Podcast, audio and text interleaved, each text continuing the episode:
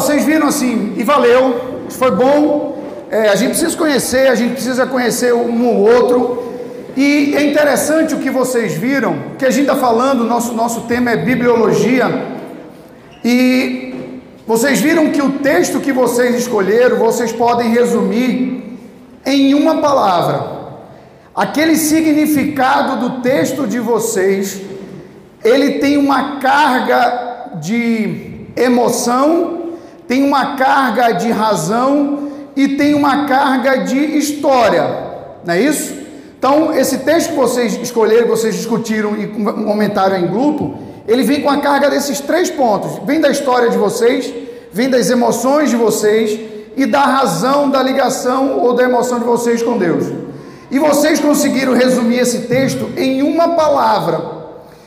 No, quando a gente fala da Bíblia, né, quando a gente começa a estudar a Bíblia, você vai ver que na Bíblia, pequenas palavras podem fa falar muita coisa.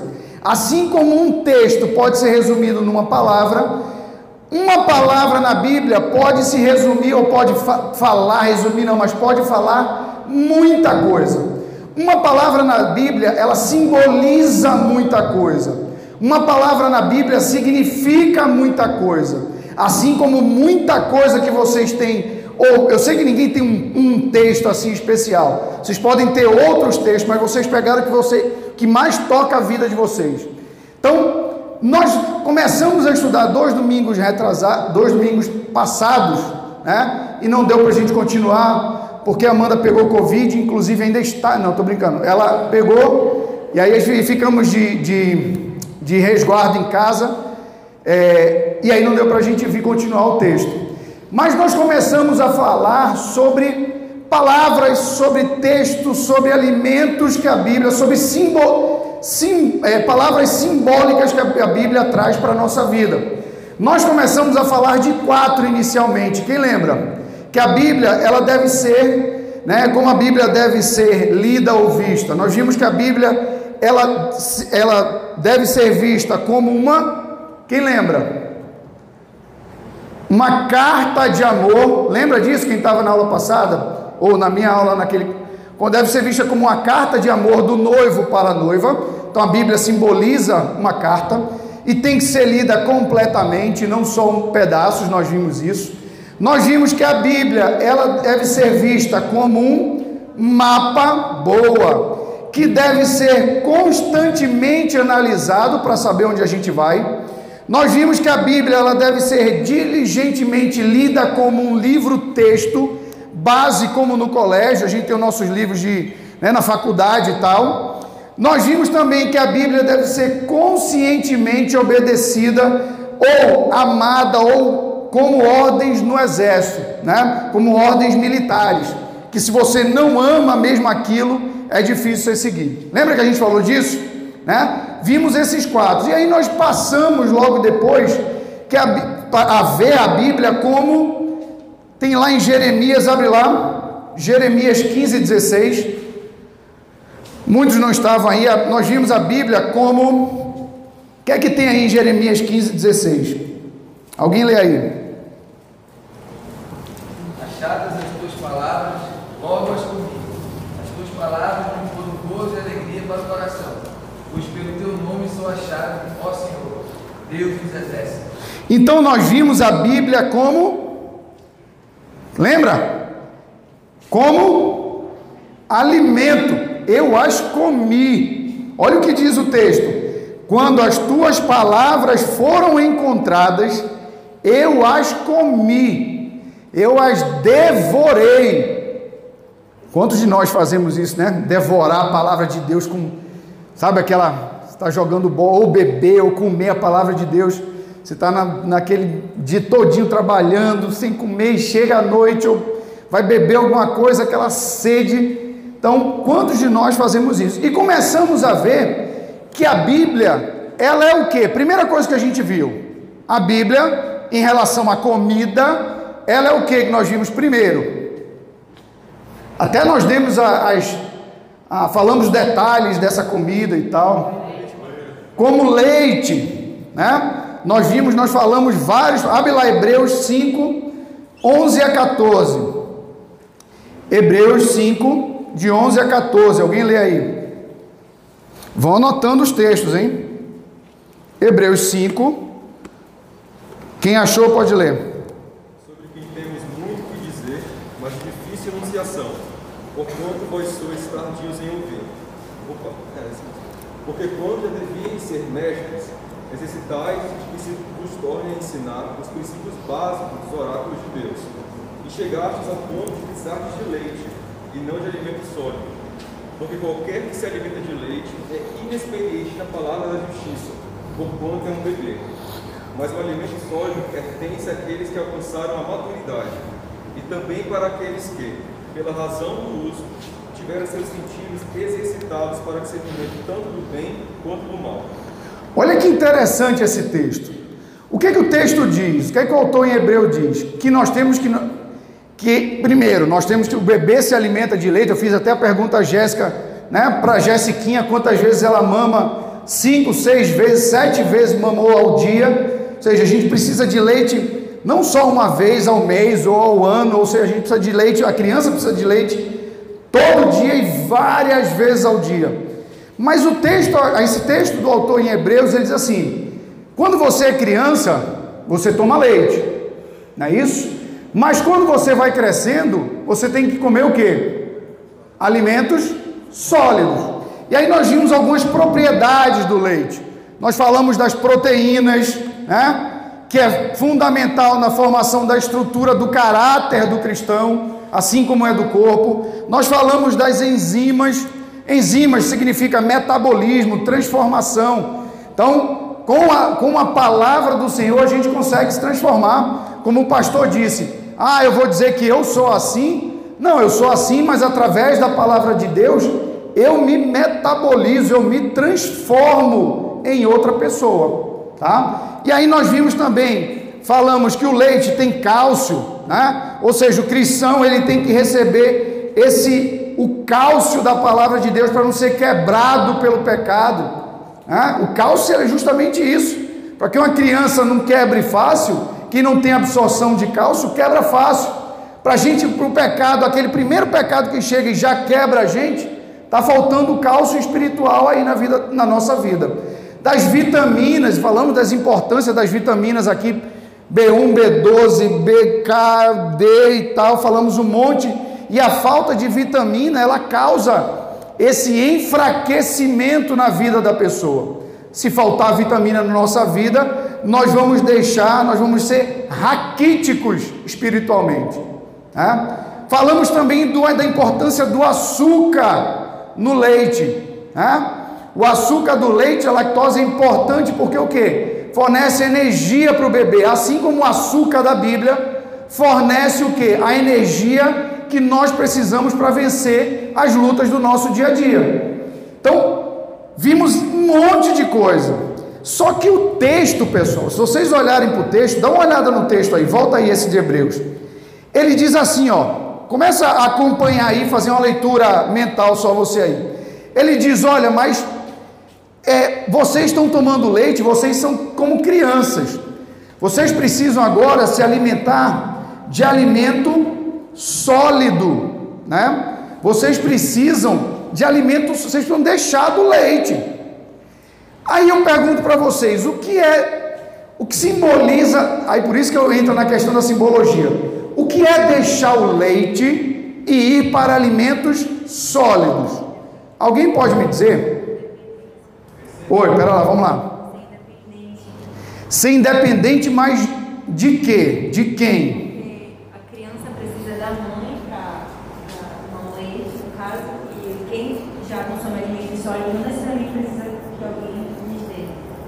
Tá, é um ponto de vista, boa. Então precisa ser independente, vamos guardar aí. Mais alguma coisa? Por que você precisa sair do leite e comer? Por que eu não posso tomar leite o tempo inteiro? Preciso mastigar agora. Pô, a Fádia falou o quê? Amadure... Mas eu vou chegar lá. Eu preciso mastigar. Mas eu preciso mastigar por quê? Porque eu preciso. Porque eu preciso mastigar as coisas.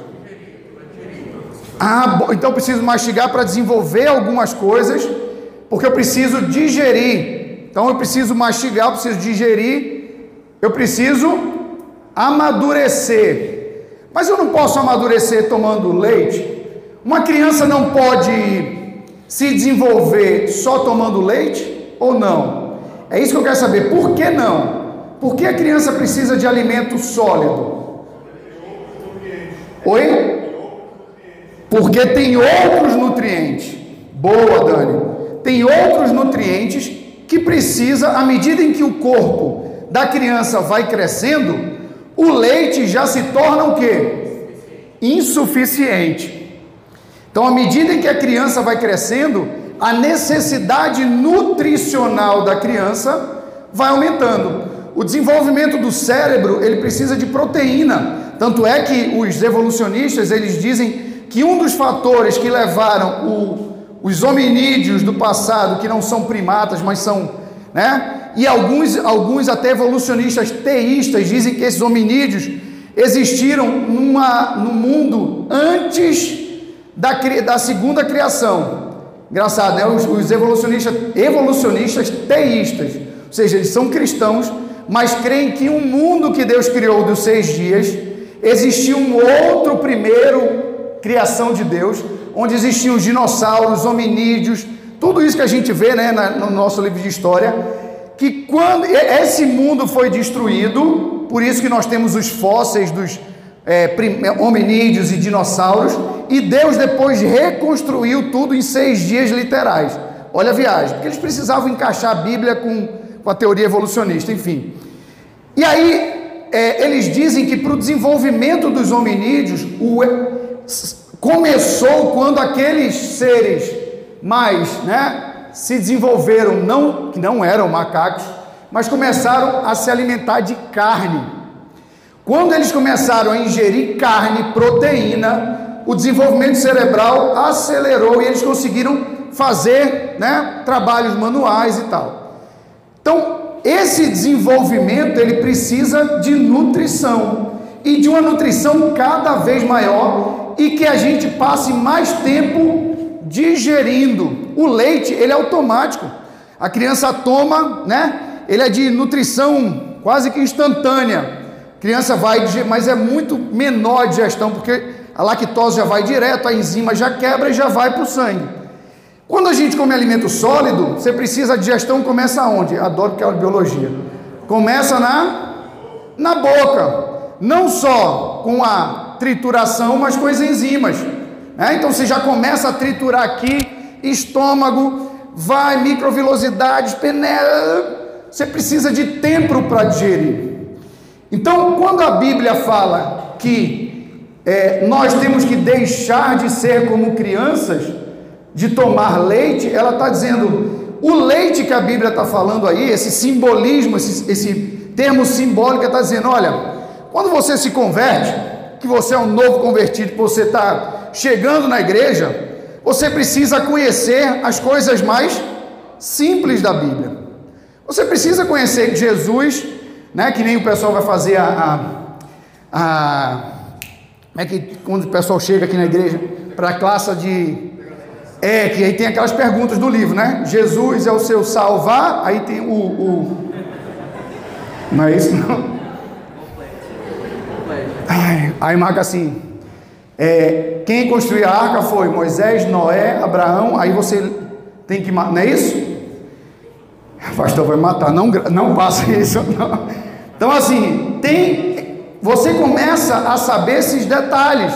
Né? Você é uma criança espiritual. Então você vai se alimentando do leite espiritual, que de nenhum modo ele é pejorativo, ele é importantíssimo, porque você cresce com as coisas mais simples, mais fáceis de digerir.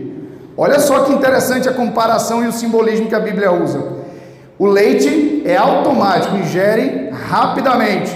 Quando a gente parte para o alimento sólido, que são as coisas mais complexas, que eu preciso um tempo maior para digestão, né? Eu já saio, eu já começo a me desenvolver como um cristão verdadeiro. Não que você, você tome leite, você não é um cristão verdadeiro, mas você precisa se alimentar de alimento sólido. Ou seja, aquelas coisas básicas que Jesus é, nosso Senhor, nosso salvar, essas coisas básicas, beleza, já tem que estar no nosso organismo. Agora eu preciso ir atrás de coisas mais profundas e eu preciso agora digerir isso na minha mente. Lembra aquela aula do Helder que ele falou da meditação? Eu preciso agora meditar, é o mesmo que digerir a Bíblia. Ou seja, eu preciso de um tempo. Se você pegar alguma pessoa que comeu Fred desgramadamente, não, Fred eu lembrei agora, sem querer, que come muito, né, Jéssica? Então, assim, a pessoa que come muito e vai deitar, meu irmão, o que é que acontece?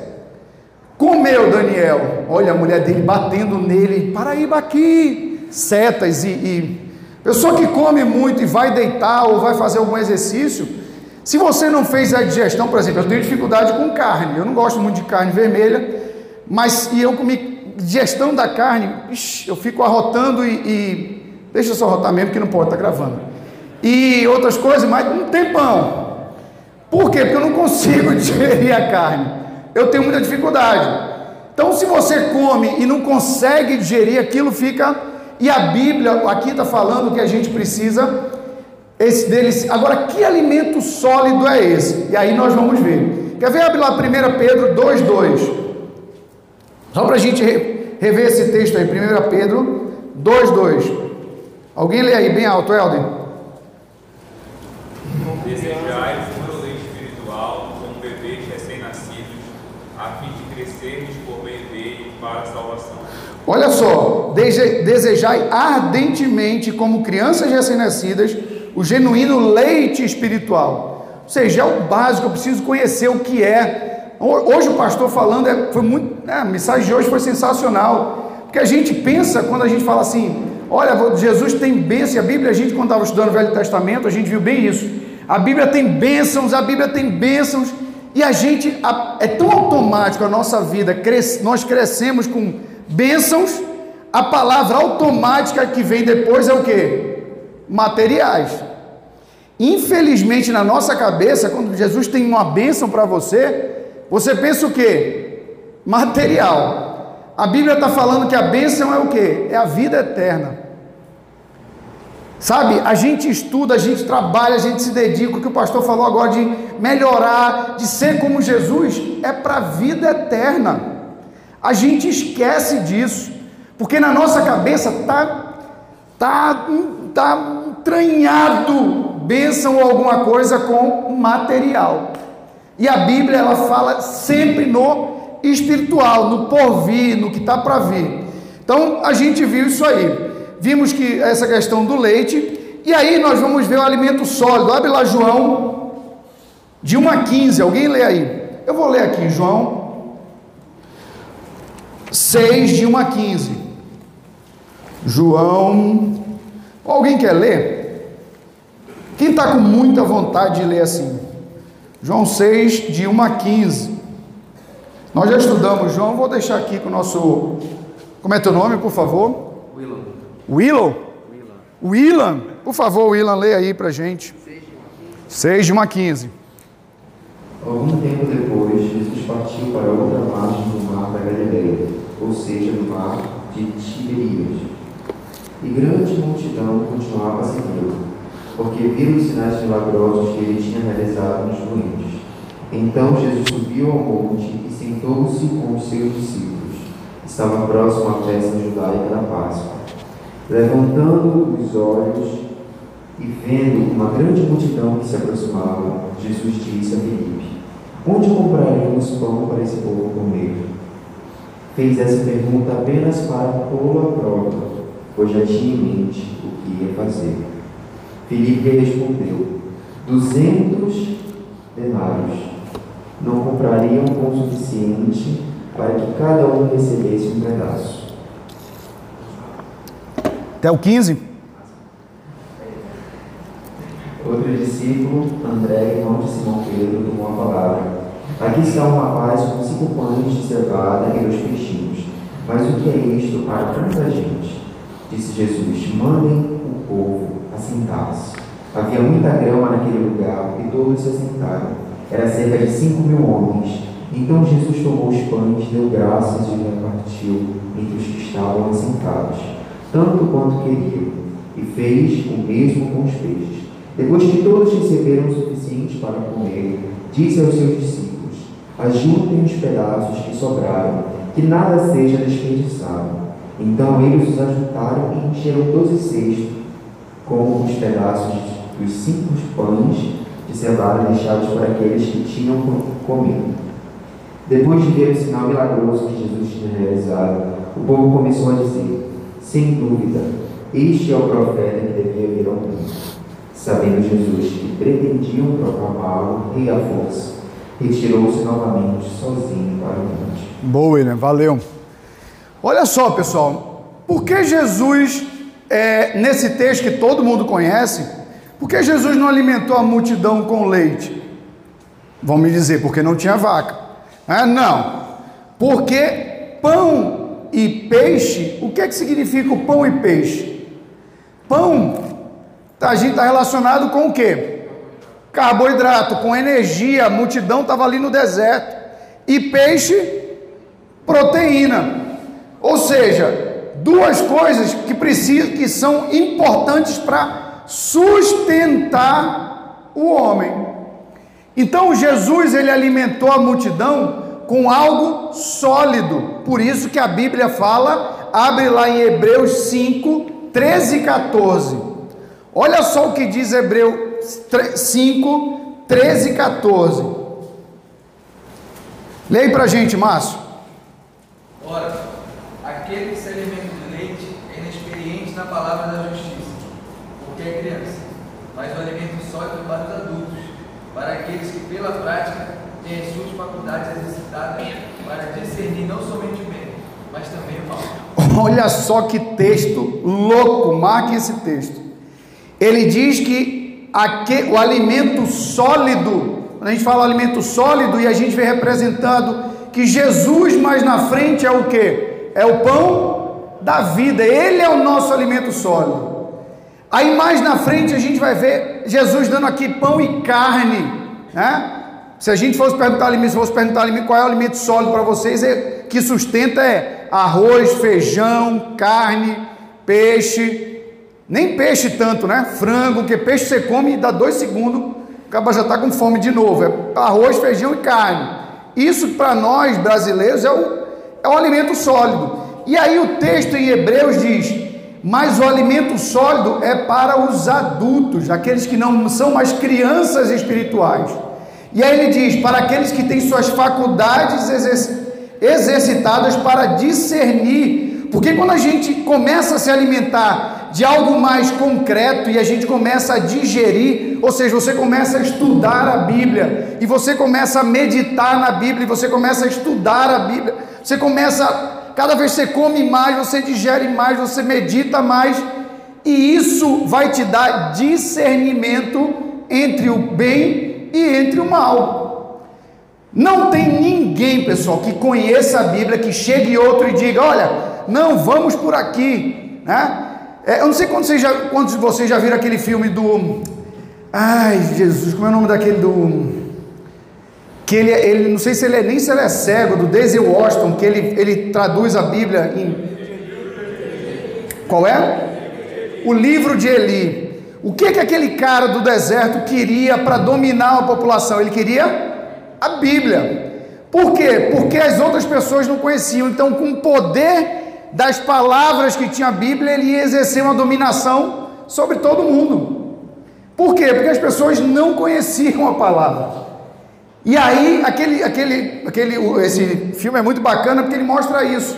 Então, ele mostra o poder que a palavra tem e aqueles que não têm, como eles são subjugados sobre aqueles que têm. Então, por isso que é tão fácil um, um bispo, um apóstolo, seja lá o que for, dominar uma, um grupo de pessoas que não conhecem. Porque essas pessoas não têm o alimento sólido, elas estão no leite. E aí quem tem não consegue discernir o que é bem e o que é mal, porque não conhece a Bíblia.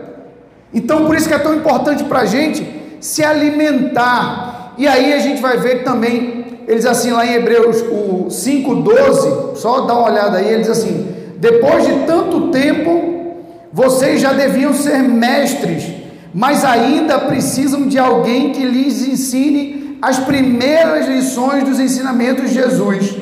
Em vez de alimento sólido, vocês ainda precisam de leite. Olha só, quantos de nós estamos aqui na igreja há tanto tempo e ainda bebemos leite? E ainda não temos, quantos de nós, eu falo, me incluo também, quantos de nós estamos aqui vindo domingo a domingo, sábado a sábado, encontro de jovens, metanoia, não sei o que, pererei, é JC, que mais? Retiro, é, que mais? Hein? É, fazendo pão da vida, e eu incluo todo mundo, eu estou incluindo todo mundo, né? PV, seja lá o que for. Quantos de nós estamos a vida inteira, mas infelizmente ainda estamos no leite espiritual, né? Então, é o momento da gente refletir isso. Como é que nós estamos? Tomando leite e devendo ser mestres, como fala aí, porque quando a gente se alimenta de alimentos, nós devemos ser mestres. E aí o autor de Hebreus diz: Mas ainda precisam de alguém que lhes ensine as prim... não é as lições, é as primeiras lições, né? Não roubarás, não matarás, não dirás falso testemunho. Será que a gente precisa de gente para falar os dez mandamentos para a gente? Como é que é o seu relacionamento no seu trabalho, na sua faculdade? Será que tem alguém que ainda precisa lhe ensinar os dez mandamentos? Né? O leite espiritual? Então é isso que o texto fala. Aí logo em seguida a gente vai ver aí que no abre lá em Salmo 119 103. Quem foi que disse que o texto base dele é Salmo todo, 119? Ai, 39, foi mal, velho. Meu texto principal é Salmo 119. Hum. Alguém lê aí, Salmo 119 e 103. Pode ser hoje. Como duas palavras são doces ao meu paladar, mais doces do que o mel em minha. Outra, outro alimento sólido que a Bíblia fala também, um simbolismo também interessante, que ele compara, é, o salmista compara aí a Bíblia, a palavra de Deus, como, como o mel. Óbvio, eu não vou chegar às propriedades é, do mel, mas todo mundo sabe que o mel principal é é o açúcar, não é isso? E o açúcar, qual é a função do açúcar? Na vida é atrair as pessoas. Eu não gosto muito de açúcar, não é isso, amor? É assim, chocolate, essas coisas, ó, doce, nem, nem me ofereça, porque se oferecer pouco, vai pegar uma remada. É para oferecer muito mesmo. Então, assim, o açúcar, ele diz lá em Ezequiel 3, 3 ele diz: Eu comi e na minha boca era doce como mel. Né? Ezequiel convida ele a comer o rolo e ele fala: Eu comi e esse o rolo era doce como mel. E aí a Bíblia, ela fala, a Bíblia é como se fosse o mel realmente. Ela tem um poder de atrair né? os ursos, os animais na, na, né? na nossa floresta tropical, urso, as girafas que apareceram. Elas têm um poder de atrair. O mel ele tem esse poder de atração. Será que a Bíblia é como o mel para gente? Será que a Bíblia ela atrai realmente a gente? Então é uma pergunta. E aí a gente, é, ainda continuando com esses simbolismos, tem outros simbolismos que a gente vai ver rapidamente aqui, que já, tá, já, já acaba e eu me empolgo e a gente vai falando. Mas ele, ele fala assim que é, na, na, na, na Bíblia a gente vai ver outras palavras que não estão relacionadas mais com o alimento, né? a gente já sai dessa parte, mas ela está relacionada com os ministérios da palavra. Né? Que ministérios são esses? Por exemplo, o ministério revelador da palavra. A Bíblia, quando a gente fala de ministério que revela a palavra, a Bíblia ela é comparada a uma semente. Quer ver? Abre lá 1 Pedro 1:23. E Lucas 8:11. 1 Pedro 1:23 e Lucas 8:11. Pode ler de 8, 11 a 15. Vamos ler primeiro 1 Pedro 1, 23. Alguém pode ler? Pois foste regenerado, não, não de semente corruptível, mas de incorruptível, mediante a palavra de Deus, a qual vive e é permanente. Boa, Dani. Então a Bíblia, ela é como uma semente, e uma semente incorruptível.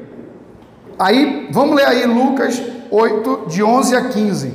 Alguém pode ler? Pode ser uma menina também, né? Porque as meninas ficam caladas e não lê. Fádia, Amanda, lê. Não, não precisa Amanda ler. Vamos ler. Lucas 8, de 11 a 15. Tu estava onde, amor? Apocalipse. Não, você está certo, amor. Lucas 8, de 11 a 15. Pode ser hoje também. Este é o significado da palavra. A semente é a palavra- é a palavra de Deus. Os que estão à beira do caminho são os que ouviram. Depois vem o diabo e tira-lhes a palavra do coração, para não acontecer que os filhos sejam salvos. Os que estão sobre a pedra são os que, ouvindo a palavra, e recebem com alegria. Estes não têm raiz, creio, apenas por algum tempo e a- na hora da provação se desviam. A parte que caiu entre os espinhos, estes são os que ouviram e no decorrer dos dias foram sufocados com as preocupações, as riquezas e os prazeres dessa vida. Os seus frutos não chegam a amadurecer. A parte que caiu na terra boa, estes são os que, tendo ouvido de bom e reto coração, retêm a palavra. Estes frutificam com perseverança. Boa, amor. Essa é voz linda, né? Voz forte, uma voz que eu escuto muito. Enfim, vamos lá. Você vê que aí ele está falando exatamente que é o quê? Que a semente é a palavra de Deus que germina e produz vida. Texto conhecido, não precisava nem ler para vocês. Se eu pedisse para alguém ler, falar desse texto, ia falar sem precisar ler. Mas a gente, essa é uma oportunidade boa para a gente ver os vários terrenos. Hoje aqui nós temos um campo. Nós temos um campo de produção de vidas. Vocês são o terreno. Qual o efeito da semente da, na- da palavra na vida de vocês? Se vocês fossem se comparar a um terreno, faça, fecha o olho aí ou, ou deixe aberto, mas faz uma, uma introspecção é, e vê qual tipo de terreno você é. Como é que a palavra de Deus é, chegou na sua vida e está sendo desenvolvida? né? Ela está difícil de crescer, como aquelas, como aqueles locais que a planta cresce e começa a erva daninha a dar e, e aí tem que vir alguém para cortar a erva daninha, porque aí você cresce um pouquinho e depois abaixa de novo. Como- que solo você é? Porque a primeira coisa que o pastor disse hoje, hoje, hoje pela manhã foi: para você entender, para você se livrar do pecado, você tem que entender que, que murmuração é pecado. Para a gente saber que tipo, que, como é que a gente está se desenvolvendo na palavra de Deus, você tem que saber que solo você é, que terreno você é. O que é que precisa no meu terreno? Se a planta não está se desenvolvendo, normalmente numa plantação tem vários fatores, mas uma delas é a falta de cálcio, por exemplo. Falta de nitrogênio, a planta ela cresce bem fininha, não se sustenta e cai. E o que é que o, o produtor tem que fazer? Tem que identificar isso e tem que introduzir, fazer calcificar a terra, colocar manganês, magnésio, potássio. O fruto não está desenvolvendo, injeta potássio ali na terra para o fruto absorver o potássio e se desenvolver. Que tipo de solo você é e que tipo de nutriente está faltando?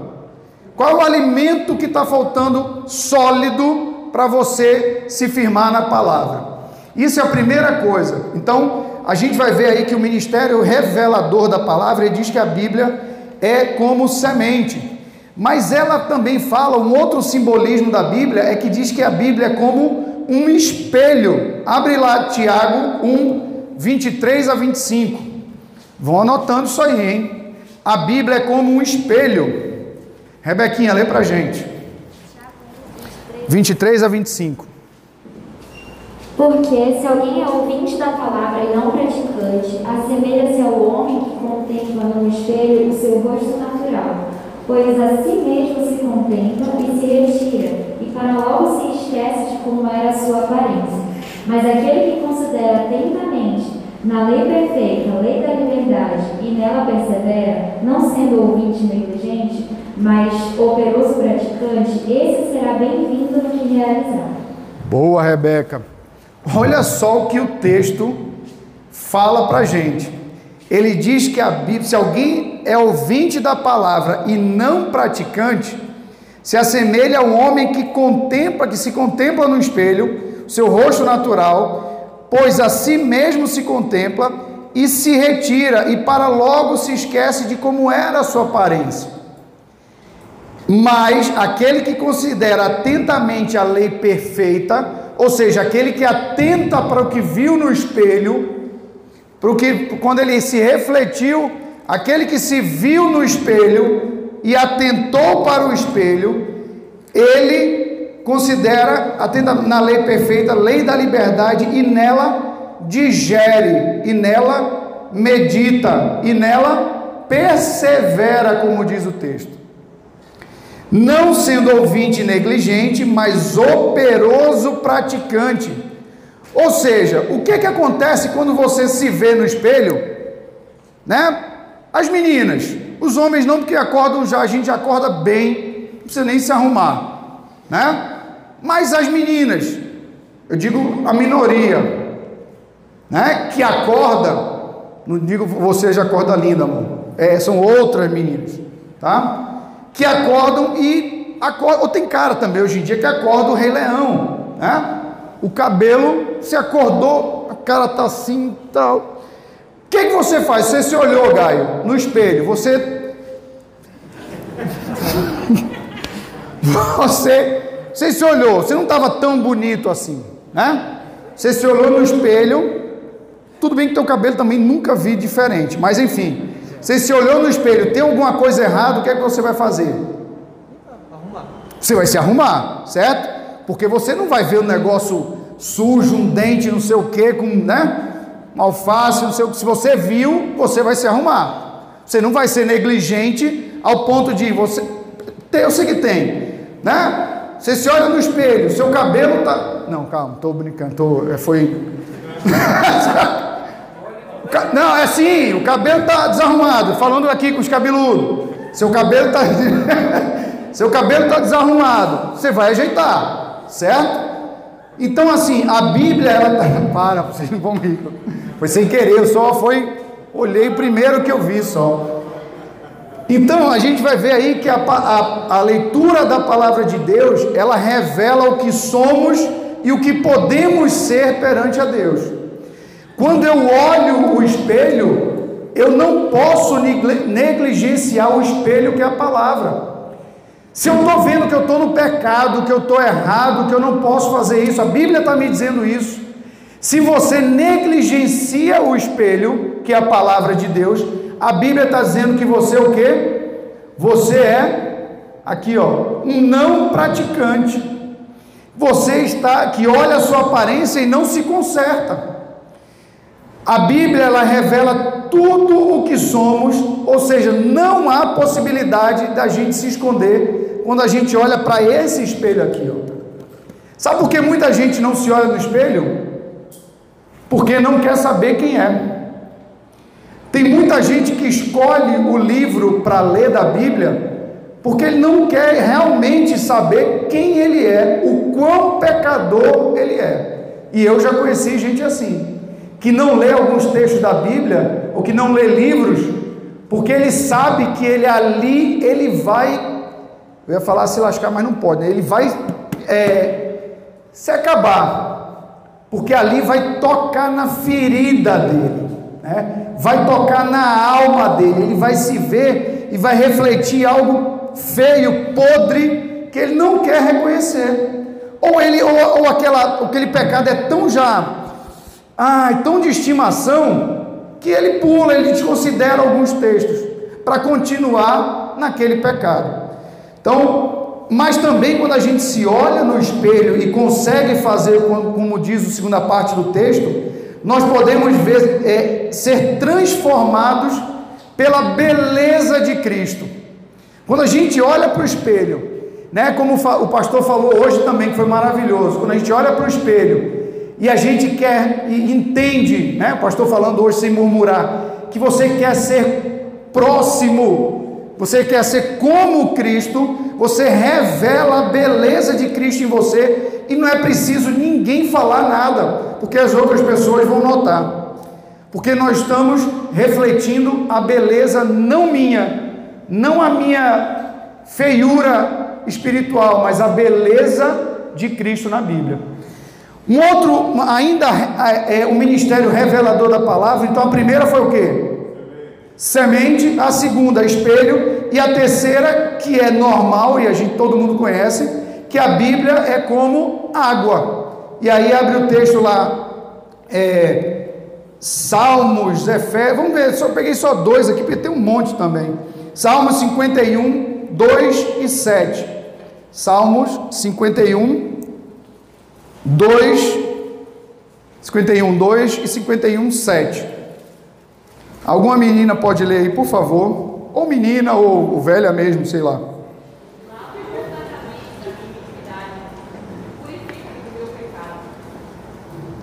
Olha aí, lá, 7.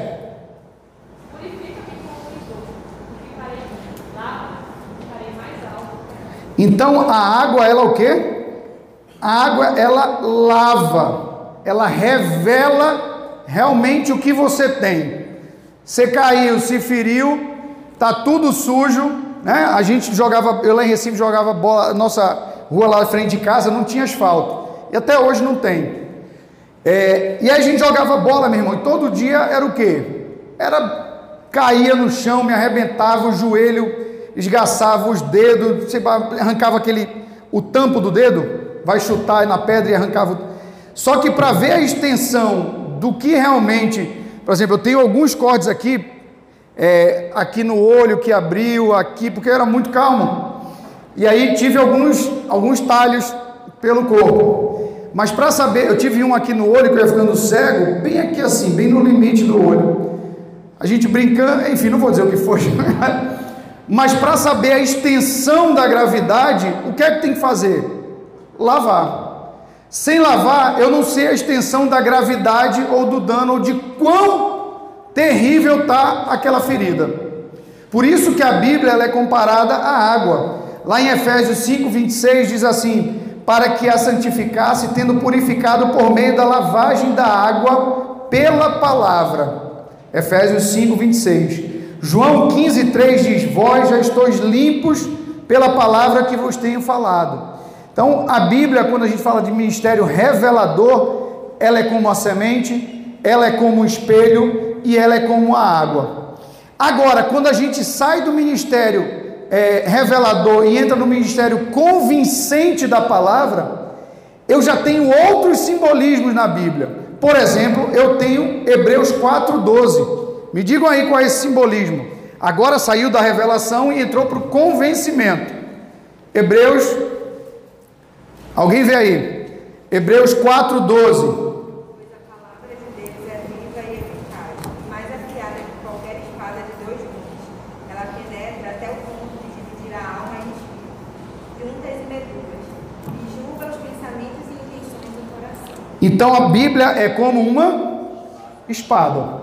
Então a gente já está falando aí ministério convincente. Efésios, abre aí, é, João 16, 8 e Efésios 6, 17. Abre aí Efésios 6, 17. Vamos ver aí. Efésios 6, 17. Alguém pode ler? Tomai o capacete da salvação e a espada do Espírito, que é a palavra de Deus. Olha só, a, Bíblia está falando da espada do o convencimento vem através do Espírito. Às vezes eu, tava, às vezes eu e a Amanda, a gente, a gente se questionava muito, a Amanda se questionava, eu já falei isso, e a gente, durante muito tempo no começo da. A gente começou a trabalhar com os adolescentes, lá em 2000 e alguma coisa, 2000. É, a gente veio aqui para a igreja, foi 2000? 2000, 2001, não sei, alguma coisa assim que a gente começou a trabalhar com os adolescentes. E uma coisa que a gente preocupava era assim, é, a gente era jovem, a gente é jovem, né, amor? Assim, 30 anos e tal. Mas a gente se preocupava em quantas, quantos adolescentes estão aceitando a Jesus. No meu trabalho, quantas pessoas estão aceitando a Jesus. É, números, números, números. E aí, quando a gente vai ficando mais velho, a gente vai entendendo que a vida não são números, mas a espada que é o Espírito, ela vai convencendo. A nossa função é trazer, é mostrar Jesus para as pessoas. Mas o convencimento ela vem através do Espírito que é a espada. Lá no Pentecostes, Paulo, ele, né, ali Pedro, que é Pedro, ele no Pentecostes, ele é, a espada ela toca na vida daquelas três mil almas, né, daquelas milhares de pessoas que se converteram. Por quê? Porque a Bíblia, e aí se a gente for ver, né, a gente tem esses filmes todos, pode, uma marreta não abre, mas uma espada ela, ela sai rasgando. E as espadas que têm esses dois gumes, ou seja, que são finas e são cortantes dos dois lados, ela tem a facilidade de penetrar, por exemplo, em fibras. Existe toda uma, uma técnica de lâminas, que às vezes uma lâmina que só tem um lado, como essa daqui, ó, tem uma lâmina que só tem um lado, que é esse aqui, não tem, só tem esse gume. Ela é feita para cortar. Mas uma lâmina que tem essa ponta e tem os dois gumes, ela é feita para penetrar em fibras. Quando a Bíblia fala que a, a, o espírito é como uma espada de dois gumes, é justamente essa ponta e a facilidade que ela tem penetrar, rasgar a carne, rasgar o coração, rasgar as fibras todas, todas até chegar no ponto principal do ser humano. Então, a Bíblia, a espada, ela tem essa função. Então, nós não devemos, e está aqui a nossa espada, ó, de maneira nenhuma nós podemos nos envergonhar da nossa espada, que é o poder revelado através de Deus aos homens e para a gente pregar e falar da palavra de Deus. Então, é, um é a espada. O segundo, a Bíblia é como Jeremias 23, 29. É rapidinho esse versículo. Olha o segundo aí da questão revelador, o ministério revelador. A Bíblia é como? Alguém lê aí? Jeremias 23, 29. Minha palavra fogo, diz o Senhor. A Bíblia é como um fogo, né? A palavra de Deus, ela queima, purifica e apaga tudo o que é contrário ao seu padrão de santidade. A função do fogo é essa, é purificar. Né? E a Bíblia ela tem essa função na nossa vida. É a mesma coisa, eu trabalho assim, quando eu era do IBAMA, eu trabalhava no Preve Fogo também. Eu já dei alguns cursos de prevenção e combate a incêndio. E aí, uma das coisas que a gente ensinava para a população é, de Ribeirinha ou para a população em geral, pra, pra principalmente é, pessoas em unidades de conservação, em reservas extrativistas, a gente ensinava que todas as técnicas de como manejar o fogo, né? que é a técnica de manejo, manejar é saber usar. Saber usar o fogo ao seu favor. Então, você faz a, o acero, o acero tem tantos metros, se o fogo está vindo a favor ou contra o vento, você faz o acero maior ou menor. Você tem que entender que às vezes a, a ação, se você colocar fogo, dependendo da, do, da força do vento, da, do, do lado que o vento está vindo, você pode colocar fogo aqui porque fogo contra fogo se anula. Então tem uma série de técnicas que a gente usa para ensinar o, o ribeirinho ou o lavrador lá da roça dele, do, de mandioca, que normalmente é o que a gente tem aqui no Pará, tem para combater o fogo. Por quê? E eles usam, muitas vezes, pessoal de, de cana-de-açúcar, de nessas unidades usam fogo para queimar, para limpar a área de tocos e tal, para poder plantar novamente. E o fogo é importante por isso.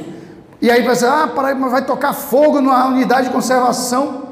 Se ele não tocar fogo e tentar recuperar a área, o que é que ele vai fazer? Abrir áreas novas. E o que a gente não quer é que aumente o desmatamento. Então é importante que ele use o fogo, mas ele use o fogo com sabedoria, que é o manejo do fogo. Então o fogo ele tem essa função de restaurar, de limpar a área. E o fogo, que é a Bíblia, ela tem a função de restaurar a nossa vida, de limpar né, a nossa área, o nosso coração do pecado. Então ele compara a Bíblia agora como um fogo. Já finalizando, ainda no ministério, agora já passando para o ministério confortador da palavra, tem dois simbolismos que a gente vai ter agora para a gente finalizar. O primeiro que diz assim, lá em Salmo 119, 105, é muito comum, todo mundo sabe, mas vale a pena.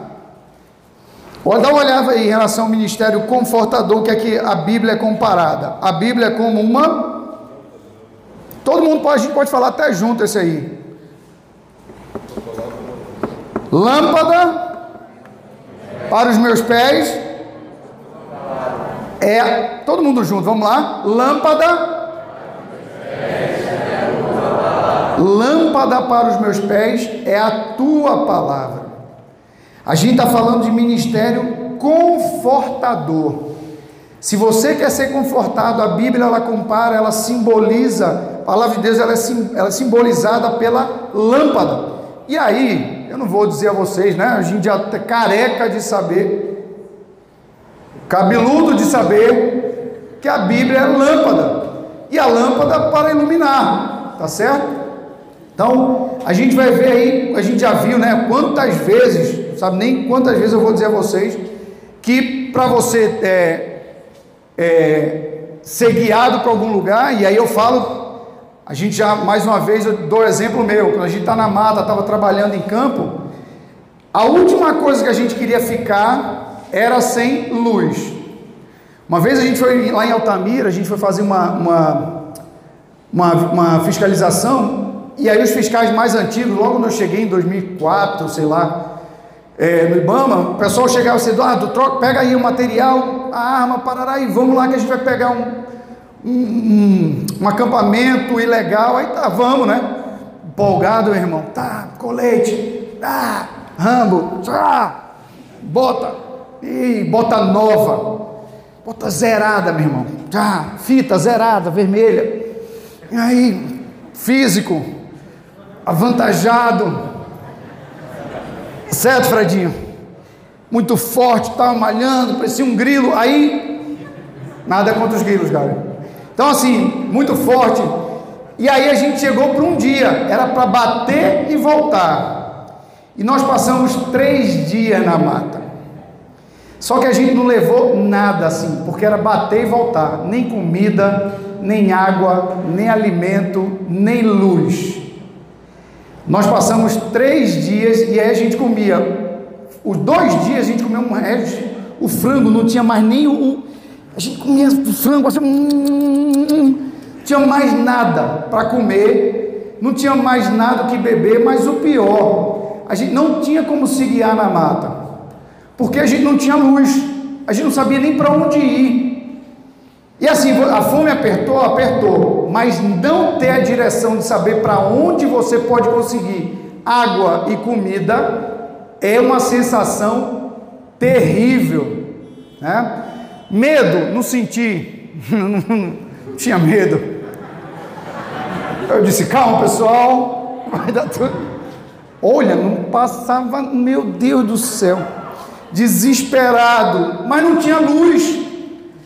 Então, assim, quando a gente tem momentos difíceis, que você precisa saber o caminho a tomar, você precisa de luz. Quando você não sabe se você vai ficar aqui, morar aqui, ou você foi chamado lá para o interior do Acre num concurso, se você não tiver luz da palavra de Deus para te dizer, calma, Helder, Calma, pessoal. Calma, meu filho. Calma, Daniels. Né? Se você não tem a luz da palavra de Deus, você se perde completamente. Então, a Bíblia, ela é luz. E para finalizar, abram lá Hebreus 6, de 18 a 19. E alguém me diz aí o que é que a Bíblia é, para a gente finalizar. Hebreus 6, 18 a 19. Pode ler.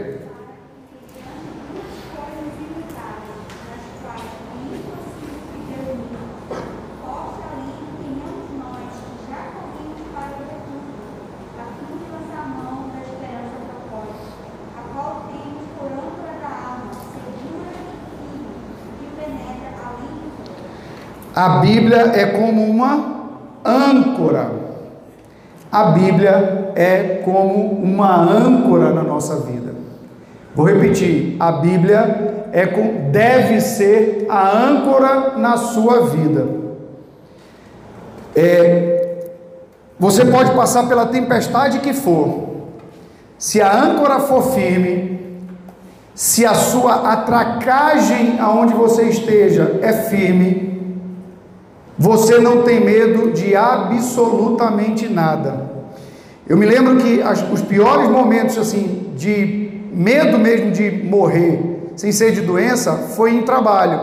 Foi a gente no meio do Amazonas, o Amazonas é uma das maiores tempestades que tem no Xingu, e já afundei com barco, já afundei com voadeira no meio do Xingu, no meio do Amazonas, mas nunca sentia tanto medo quando a gente, quando o comandante se dizia assim, Vamos, a gente tem que entrar rápido para um riozinho aqui e se amarrar todo, porque senão a gente vai afundar.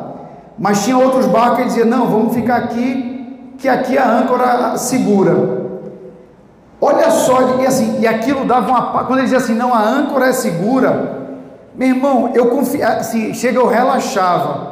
Quando eu dizia, não, vamos entrar em um risinho, vamos embora agora, porque está chegando uma tempestade no meio do Amazonas, e no meio do Amazonas o Amazonas tem as piores tempestades que pode ter quando chove mesmo, é no Rio Amazonas, determinados trechos. E ele dizia, vamos, porque. E aí, vamos, era a gente vai morrer. Se a gente ficar no meio da tempestade, a gente vai morrer mesmo. Então, assim, a âncora, ela tem essa função, né? Quantas vezes a gente vai ver lá no livro de Salmos, de, o, o povo o salmista com tantas lutas, eu não, eu não queria nem pegar tantos salmos, porque é quase salmos inteiro, né? Quantas vezes numa dificuldade que eu tive, que você teve, que a nossa âncora foi a palavra de Deus. Quantas vezes vocês passaram por uma doença, uma doença do familiar, uma doença em casa, e que sua âncora foi a Bíblia, né? foi a palavra do Senhor, foi a vida. Eu tenho um salmo que eu sou, e aí agora eu vou chegar no meu salmo preferido, no meu texto preferido, Salmo 76, 23. Abram aí. Todo mundo falou, eu não falei, né? Salmo 73, 26. Ele diz assim, ó. Não, Salmo 76, 23.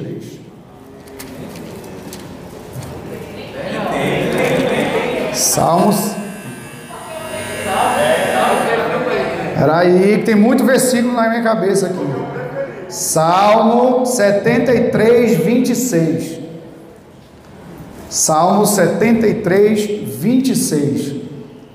Diz assim, ó: Embora a minha carne e o meu coração desfaleçam, Deus é a fortaleza do meu coração e a minha herança para sempre. Nos momentos mais difíceis que eu tinha, eu pegava esse versículo e dizia: Olha, embora doença, seja lá o que for que você passe, quando você diz assim, Deus, né, ainda que minha carne, ainda que meu corpo, ainda que meus, minha, meu espírito, minha, meu coração, aí no sentido de físico e alma, né, ainda que tudo que envolve o meu ser, que é o físico e a alma, meu coração e minha carne desfaleçam, mas Deus, em alguns textos diz, Deus é a rocha do meu coração. Deus é a minha porção para sempre.